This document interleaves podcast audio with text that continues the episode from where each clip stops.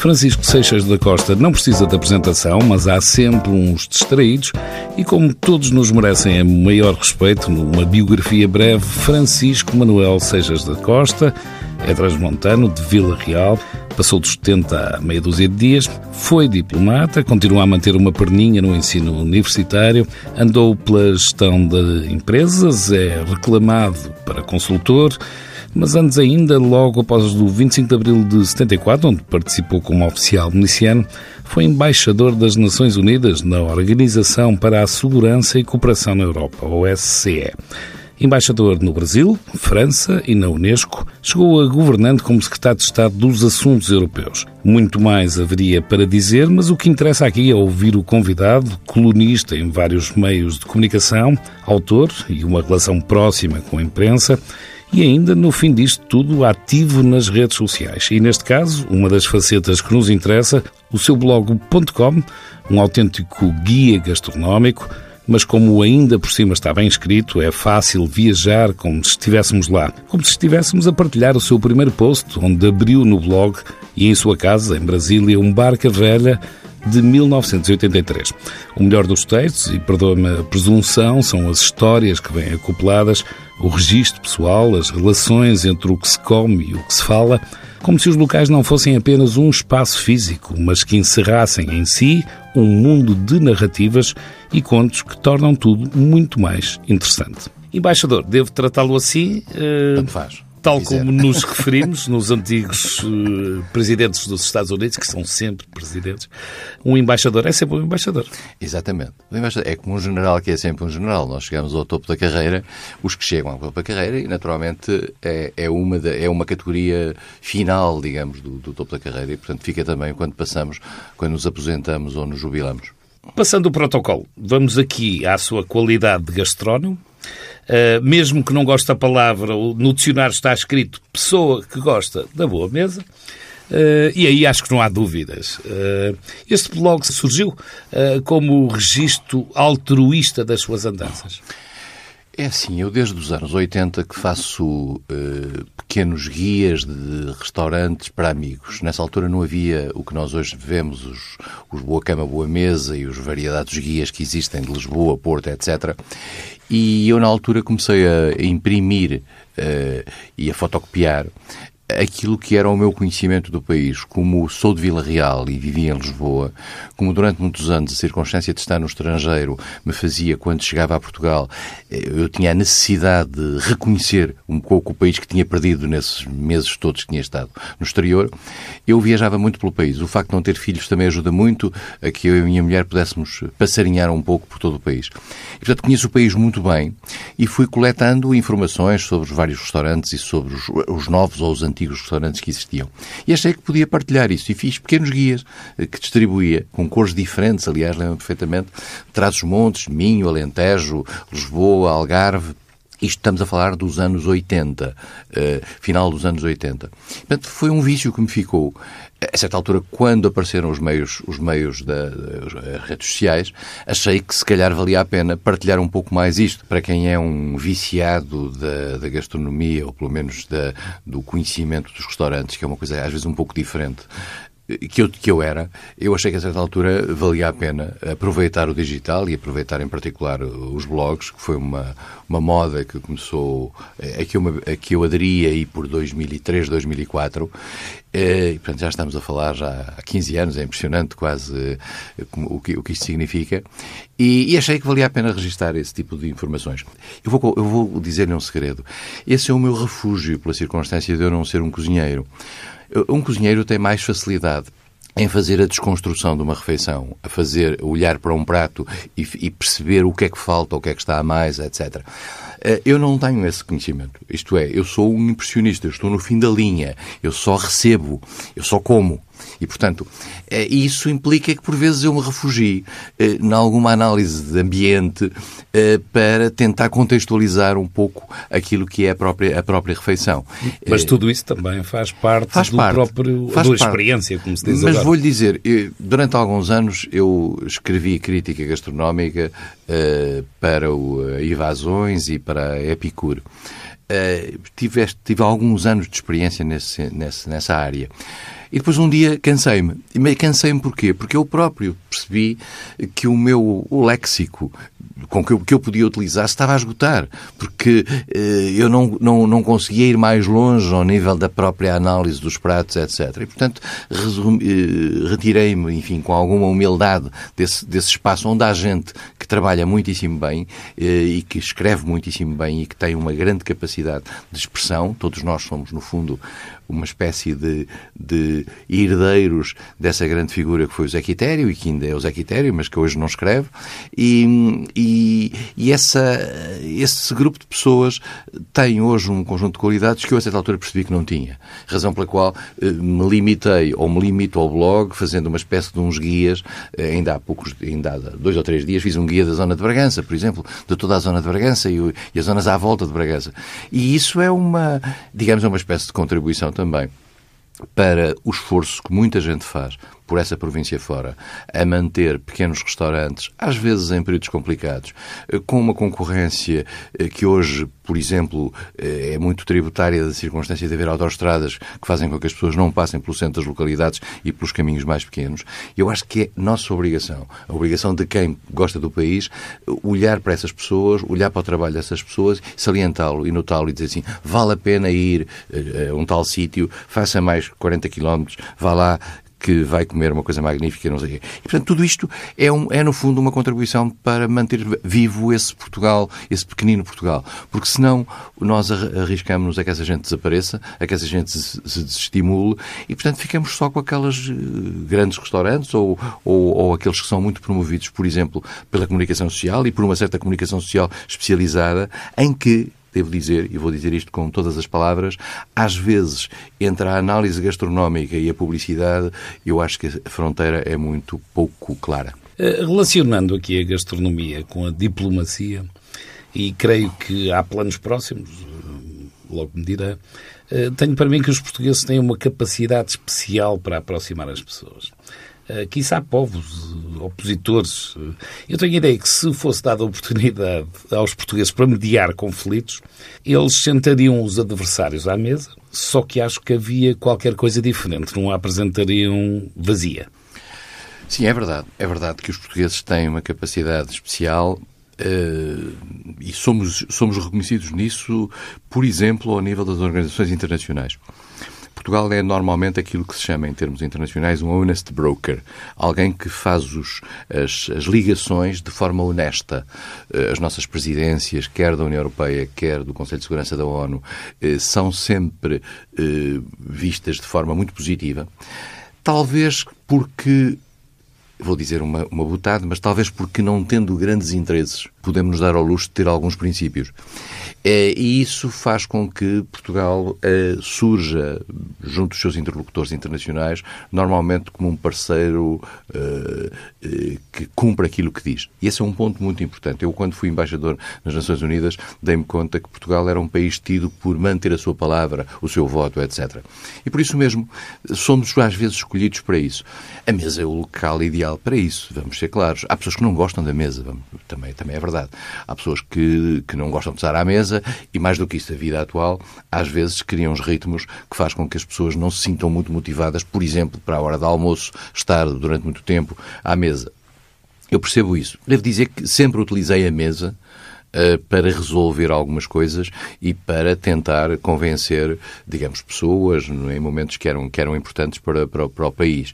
E as embaixadas são um bocadinho isso, e por isso mesmo também as embaixadas portuguesas procuram ser, não, nem sempre conseguem, não há meios, não há produtos, não há mesmo dinheiro em algumas vezes, procuram ser um espaço de apresentação também daquilo que é a gastronomia portuguesa. Eh, entre todos os jantares que esteve, ou porque faziam parte das, das suas funções de embaixador, ou porque seriam eh, protocolarmente obrigatórios, ou quase.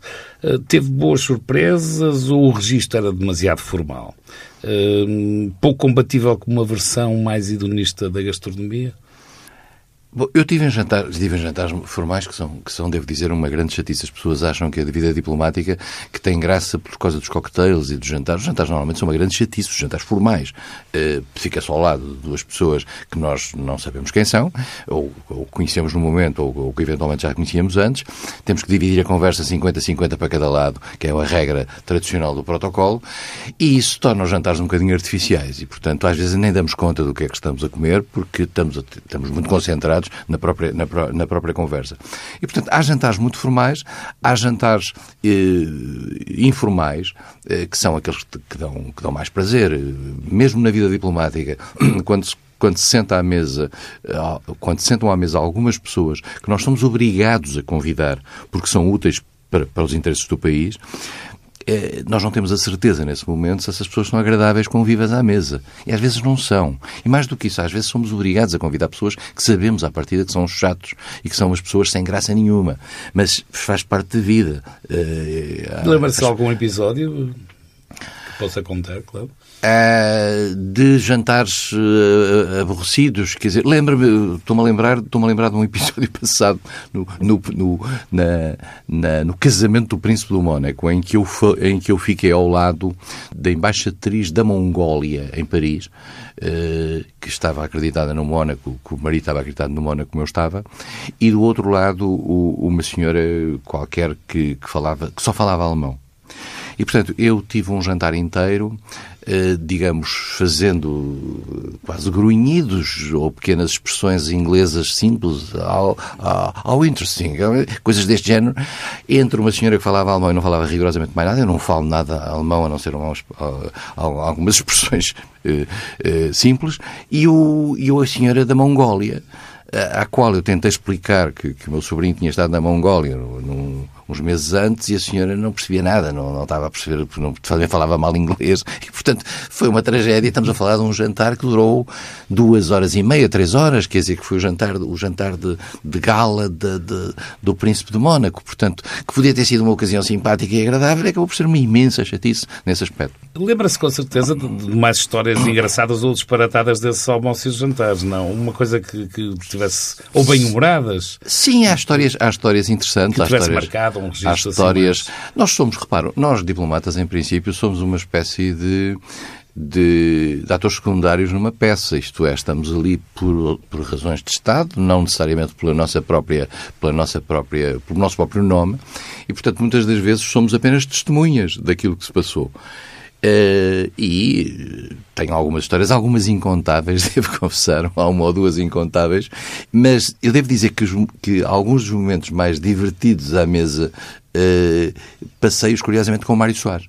Quer dizer, é, é muito curioso no Brasil, uh, mas também em Estrasburgo. Uh, Soares era um homem que eh, gostava da mesa, mas gostava de, de, encher a mesa gostava de estar à mesa. Era o contrário com o meu pai. O meu pai uh, não, não gostava de estar à mesa. Ao final de um certo tempo gostava de sair. Soares gostava de ficar à mesa, a conversar. Depois pedia um charuto no final, aquelas coisas nos tempos em que essas coisas se faziam assim, com ar. Com... E, e, e Soares era muito agradável portanto, transformava os jantares. Às vezes umas coisas que eram até pesadas à partida naquele seu francês uh, conhecido uh, e que enfim, fazia, fazia, fazia pontos muito rapidamente. E lembro-me no Brasil de, de, jantares divertidíssimos e de. E... Mas também me lembro de, de, de um jantar, não, está, não é muito popular agora falar do Lula, mas lembro-me de um jantar do Lula, eh, que eu aliás contei, não sei se contei no meu blog, mas, ou noutro blog, em que no final do jantar em Brasília, o Lula decide pedir-me a adega velha. E eu e perguntou se eu, se eu podia ter uma adega velha. Eu olhei para, para, para, para o empregado que estava e, e nós não temos adega velha cá em casa. E vejo o empregado sair disparado e cinco minutos depois aparece com a adega velha. Eu disse, mas eu não tenho adega velha cá em casa. Perguntei até ao fim. Não, é que o empregado tinha a adega velha em casa, foi a correr à casa ao lado e trouxe a adega velha. E, curiosamente, os homens da adega velha, há pouco tempo, mandaram para a embaixada, para esse meu empregado, uma caixa da adega velha. e, portanto, a vida diplomática também bem. tem essas coisas. E, e, foi um homem, um, um brasileiro, que nos ajudou a resolver um problema. Portanto, os jantares também têm estes episódios. Enquanto andou por fora, uh, viagens e outras deslocações, lembra-se de enfim, ou faça um esforço comigo, um restaurante, uma comida, um prato que eu tenha surpreendido verdadeiramente pela positiva. Ah, pela positiva, porque pela hum. negativa estou-me a lembrar de um jantar que eu tive na Coreia. Pode ser, primeiro pela negativa. Em que, em que de repente eu comecei a pôr as coisas de parte, porque aquilo era uma coisa uh, inarrável, e o meu, o meu contraparte, que era, que era um, que era um vice-ministro da Coreia, olhou e disse: Não está a gostar. Eu disse: Não, não, estou a gostar imenso. Não? Ah, então está a gostar imenso, vem mais. E, e portanto acabei por ter o prato cheio daquilo que eu já não conseguia comer. Agora, refeições memoráveis. As refeições às vezes são memoráveis mais pelas circunstâncias até do que propriamente até pela comida. Eu, eu tenho ainda em toda a minha vida uma refeição memorável que é um frango que comi numa localidade chamada Bouillon, uh, no sul, de, no sul da Bélgica, uh, porque entrei numa pousada de juventude e cheio de fome, eh, à boleia pela Europa nos anos 60 e de repente houve aquele frango que ficou para toda a minha vida. Quer dizer, portanto, são coisas que também nos marcam, nos marcam assim. Agora, tiro refeições, refeições boas eh, em França, em alguns, em alguns sítios, eh, mas eu devo confessar, eu, eu sou muito dado à comida muito simples, às vezes, a comida muito simples, bem feita, para mim enche-me completamente, quer dizer, e portanto, preciso de coisas muito, muito requintadas. Acho graça a coisas muito requintadas, mas em França, em pequenas localidades de província, come-se muitíssimo bem. Mas devo dizer também, porque em Espanha também, em pequenas localidades de província, se come muito bem mas eu, eh, eu devo dizer que sou um pouco dado àquilo que seja uma comida que tenha uma ressonância à comida portuguesa ou a proximidade à comida portuguesa. Eu não sou dado a comidas chamadas comidas étnicas, às comidas muito bizarras, às coisas novas. Eu não gosto, eu tenho, não sou um, por isso é que eu não sou um gastrónomo, não gosto de experimentar coisas muito diferentes. Uh, gosto, sou, gosto de ir pelo confortável. Então, além de Portugal, se calhar escolheria França, outro país onde gosta a Espanha. A Espanha Espanha come-se lindamente bem, a Itália come-se lindamente bem, uh, mas, por exemplo, já não lhe recomendaria restaurantes, sei lá, num país onde, onde aparentemente também se come bem, que é a Áustria, mas onde eu não sei comer, quer dizer, portanto não sei, não sei andar, quer dizer, portanto não, não, tenho, não tenho essa... E, e depois, fora disso, come-se bem no Brasil, come-se muito bem no Brasil, eh, em, em variedíssimos sítios, em, em vários locais, também por isso, por, porque essa proximidade relativamente ao paladar português é algo que faz parte um pouco da tradição local. Como sabe, e acho que isso caracteriza um pouco a alma lusitana, digo eu, os portugueses têm sempre uma tendência ao almoço para estarem a discutir onde é que se vai jantar. Isto, esta, esta quase obsessão traduz-se em quê? Isto é verdade? É verdade. Eu acho que é verdade. Nós passamos o tempo todo. Eu, aliás, estava a ler um livro aqui há dias em que se falava disso. Nós passamos o tempo todo a lembrar restaurantes só para lhe dizer, segunda-feira à noite, de repente, eu, eu estava num, num, jantar com os amigos e estávamos a falar dos restaurantes que já não existem. Eu escrevi uma lista no meu blog chamado 70 restaurantes que perdi em Lisboa, em que eu falei de 70 restaurantes em Lisboa que já não existem. E a minha, a minha pessoa, a pessoa que estava ao meu lado disse, mas, mas escreveste isso porquê? Quer dizer, porque, porque eu disse porque faz parte da minha, da minha memória e, e eu gosto, gosto, gosto de lembrar restaurantes. Mas só para, só para dizer, nós estávamos ali numa mesa a lembrar outras mesas. E, e, normalmente isso acontece muito, estar, estar a falar, estar a falar de restaurantes e havemos de ir a tal sítio, e havemos de ir a tal sítio. É uma espécie, é uma um never ending process, quer dizer, eu acho que é uma, é uma, é uma, é uma atitude muito obsessiva relativamente ao futuro e, ao, e, e, ao, e ao gozo também que é a gastronomia. E as pessoas, quando se encontram, pessoas que comungam esse mesmo sentimento, eu acho que faz parte, faz parte dessas, de, de, desse hábito e desse vício eh, trabalhar os restaurantes futuros e olhar para eles. Imagino que está a descrever a gastronomia portuguesa a um curioso que não perceba nada do que é que, do que, é que aqui se passa. Por onde é que começava? Conseguia? Uh, tinha uma fórmula para descrever o que é que se come em Portugal? Em princípio, ia-lhe falar do bacalhau, porque é uma coisa que é tão identitária relativamente à comida portuguesa que é quase inevitável falar disso. Até porque às vezes nós temos a mania de dar bacalhau a estrangeiros e nem sempre os, estrangeiros gostam de bacalhau, de bacalhau seco, em particular. E vou-lhe contar uma pequena história. Na Noruega, quando vivi na Noruega, no primeiro jantar que fizemos em nossa casa, a minha mulher decidiu oferecer um prato de bacalhau a uns noruegueses, já umas pessoas de idade. Eh, e eles perguntaram a certa altura o que é que era, nós explicámos que era bacalhau, eles perguntaram bacalhau seco, e, e de repente nós demos conta que eles começaram a afastar, uh, não lhes estavam interessados em comer. E porquê? Porque o bacalhau seco na Noruega está ligado às memórias do tempo da guerra, das dificuldades e das privações. E, portanto, não é uma comida nobre. Eles exportam-na porque dá dinheiro, mas não é uma comida nobre. E por isso mesmo o, o bacalhau não tem essa, esse significado positivo. Se, falhar, se falar de bacalhau a brasileiros, tem exatamente o significado, o significado ao contrário. E, portanto, eu diria que Uh, explicaria muito rapidamente o seguinte. Em primeiro lugar, o papel do bacalhau na culinária portuguesa, de um pouco de norte a sul, mais naturalmente a norte do que a sul. Mas depois a circunstância, que é única, na minha opinião, de nós termos uma culinária que varia com, em dezenas de quilómetros para um país tão pequeno, eh, as diferenças que há entre a culinária do, do Minho, de Trás-os-Montes, do Alentejo, uh, são, são imensas. E por isso mesmo, uh, eu tentaria dizer que nós utilizamos os produtos em função da sua disponibilidade e, e, e, a culinária portuguesa foi criativa no tratamento desses mesmos produtos em função da sua disponibilidade. O caso mais evidente, como, como todos sabemos, é o Alentejo, em que se consegue transformar produtos baratos para uma cozinha que à partida seria pobre e, e consegue dar grande riqueza uh, com produtos muito simples a uma, a uma cozinha. E eu sou um grande fã de cozinha alentejana, devo dizer. Esta pergunta é um bocadinho recorrente, mas já agora perguntava-lhe, tem algum prato favorito? Tenho. Os pratos de bacalhau são os meus pratos favoritos. Uh, e, portanto, sou, como vê, muito convencional relativamente à culinária portuguesa. A conversa, despreocupada com o embaixador Seixas da Costa, apesar de não se considerar quem leu os seus textos conhece a alma de um gastrónomo. Os textos podem-se ler no seu blog.com, com um E no final, o antigo embaixador das Nações Unidas na Organização para a Segurança e Cooperação na Europa, embaixador no Brasil, França e na Unesco, e muitas, muitas histórias para contar.